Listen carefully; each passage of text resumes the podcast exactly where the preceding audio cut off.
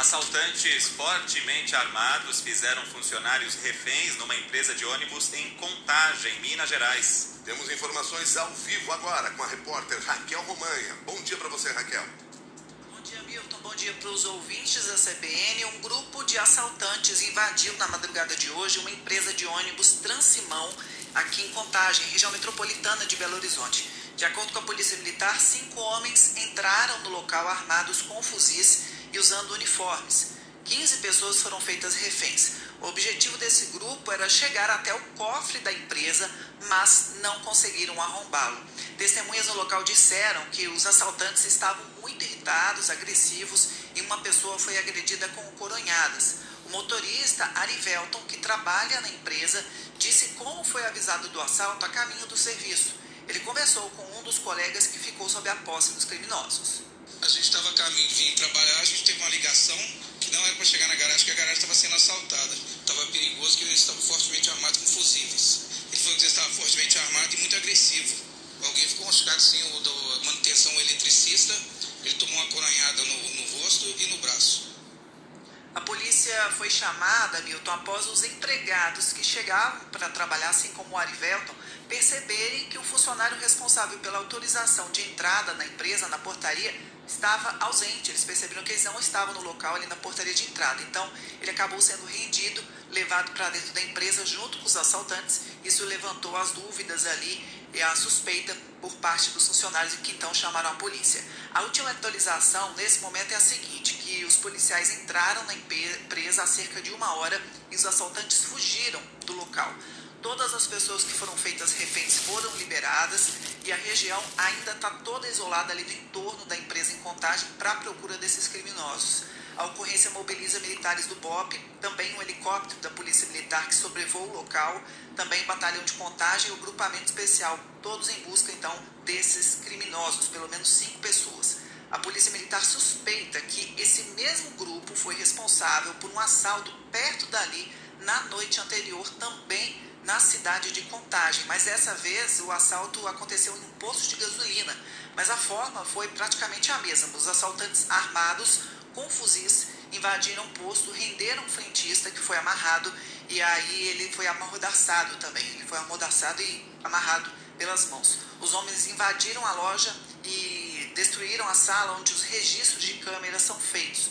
O grupo chegou até o cofre desse posto, conseguiu arrombá-lo e levar cerca de 50 mil reais. O frentista ficou amarrado das 10 da noite de ontem até 2 horas da manhã desse, dessa manhã de domingo. Não há informações de pessoas presas até o momento. Quando eu falo que a pessoa ficou amarrada, ficou amarrada das 10 da noite de ontem até a madrugada de hoje. Então, ainda assim, trabalho sendo feito na região, policiais procurando por esses assaltantes que podem ter participado desse assalto no posto horas antes e claro, a gente vai atualizando aqui para o ouvinte da CBN. Também não há informações, Milton, como é que fica o funcionamento dessa empresa, se vai ser feita ainda, está sendo feita a varredura no local, se vai ser feito um trabalho de perícia e se os ônibus, né, a gente vai acompanhar isso agora de manhã, se os ônibus de atendimento à população vão sair ali agora pela manhã para atender nas ruas. A gente fica acompanhando aqui qualquer atualização, a gente comunica ao ouvinte da CBN. Milton. Muito obrigado. As informações iniciais, portanto, da Raquel Romanha aqui no Jornal da CBN. Vamos a outros destaques. Leandro Gouveia.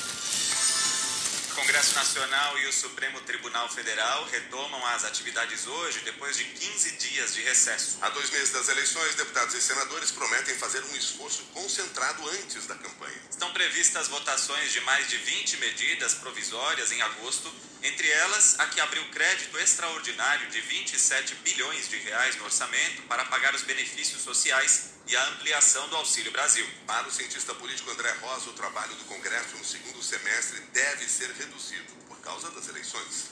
Na realidade, é mais uma finalização do ano legislativo, porque na, após as eleições, tem Copa do Mundo, tem, tem uma série de questões, não teria tempo para a construção de políticas públicas, é, porque não teria um espaço na agenda para é, esse diálogo, para essa construção. Então, eu vejo que o legislativo agora ele retoma já visando algumas MPs que estariam é, em fase de caducar, né, em fase de. Então, é, eu vejo um legislativo muito mais finalizando aquilo que não finalizou no primeiro semestre. Tá? Então, é porque agora eles vão se dedicar às campanhas eleitorais e após isso fica aquela, aquelas articulações já para primeiro, segundo e terceiro escalão do governo que vai iniciar em 2023. O Supremo Tribunal Federal retoma os trabalhos hoje à tarde com a continuação do julgamento da legalidade da cobrança de taxas de fiscalização ambiental sobre as atividades de mineração. Na quarta-feira está previsto o julgamento das alterações feitas na Lei de Improbidade Administrativa, encampadas pelo presidente da Câmara, Arthur Lira. O cientista político Valdir Pucci destacou que a decisão terá impacto no processo eleitoral. Porque, a depender do resultado, alguns que hoje estão liberados, ou seja, que ganharam elegibilidade depois mesmo de condenações da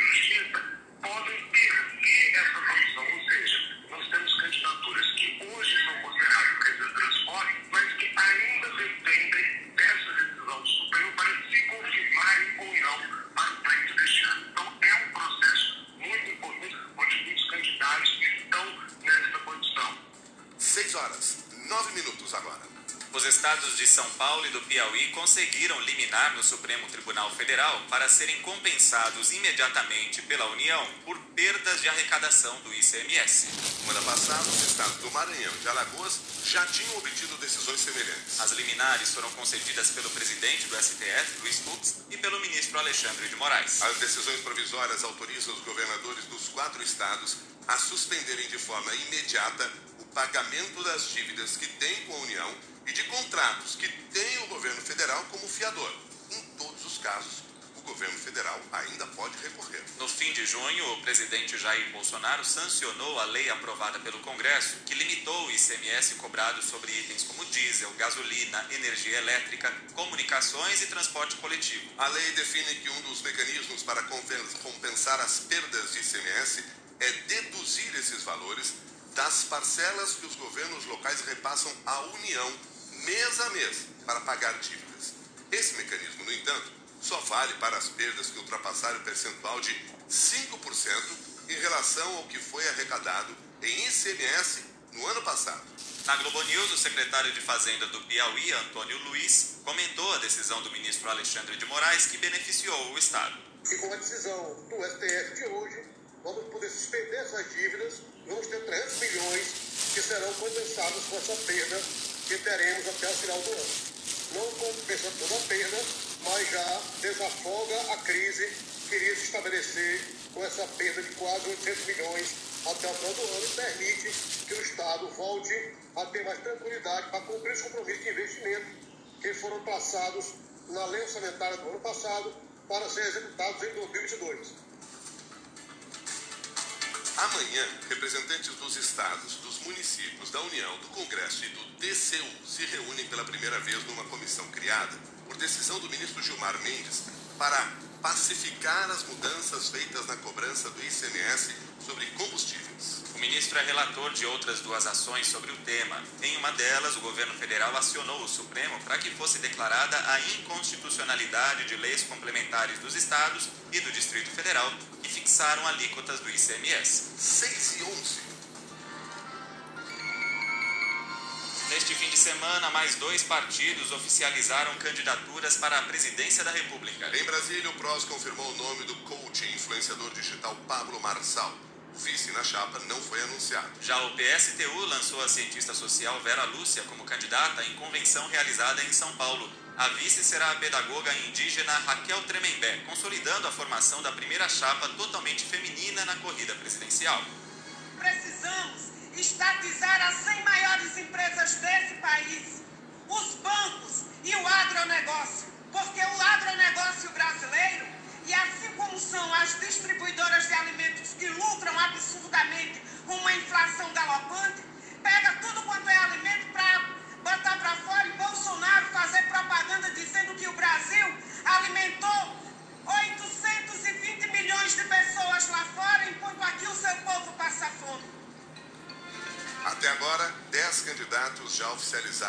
candidatura.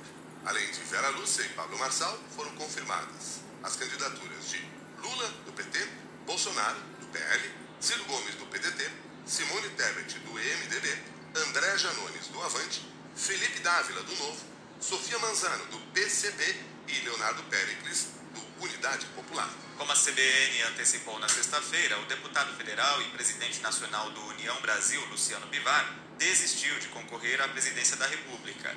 O anúncio foi feito durante a convenção do partido neste domingo no Recife. O ex-presidente Lula tenta obter o apoio do União Brasil ainda no primeiro turno, mas Luciano Bivar anunciou que a senadora pelo Mato Grosso do Sul, Soraya Tronic, será a candidata do partido ao Palácio do Planalto. Agora são 6 horas e 13 minutos. Morreu nesse domingo, no Rio de Janeiro, o empresário João Paulo Diniz, de 58 anos, filho de Abílio Diniz.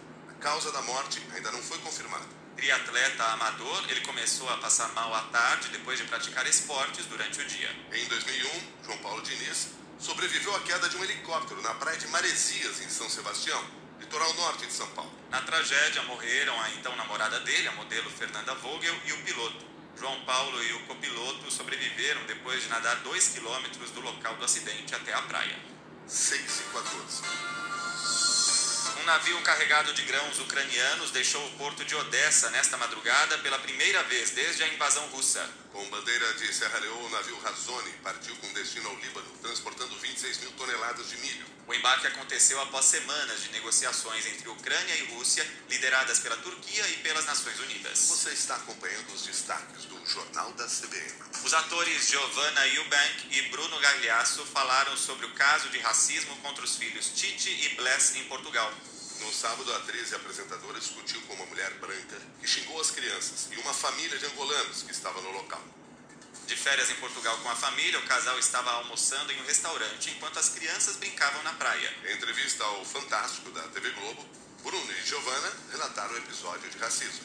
Racista nojenta, você merece bater, você merece um soco, você merece uma porrada na sua cara. Ela não estava dentro do restaurante e começou a xingar as crianças, é, Titi Bless, né? E, e também a família de angolanos que estava no restaurante, que era uma- eram mais ou menos uns 15 angolanos. A mulher estava dizendo muitas coisas, entre essas co- coisas, dizendo pretos imundos, Voltem para a Voltem África, África. o Brasil, Portugal não é lugar para vocês. Vão embora daqui. a polícia chegou. Vai presa, racista! Acho que ela nunca esperava que uma mulher branca é, fosse combatê-la como eu fui daquela maneira. A atriz e apresentadora Giovanna Eubank admite que é uma privilegiada, mas disse que a luta contra o racismo deve ser de todo mundo.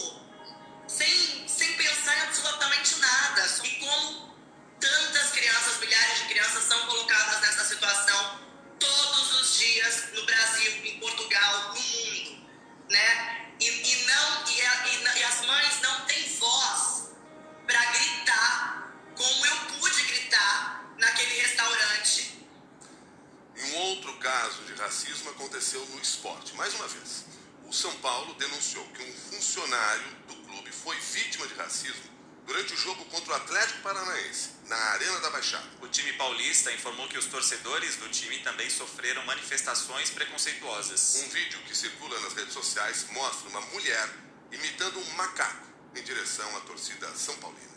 6 e 17.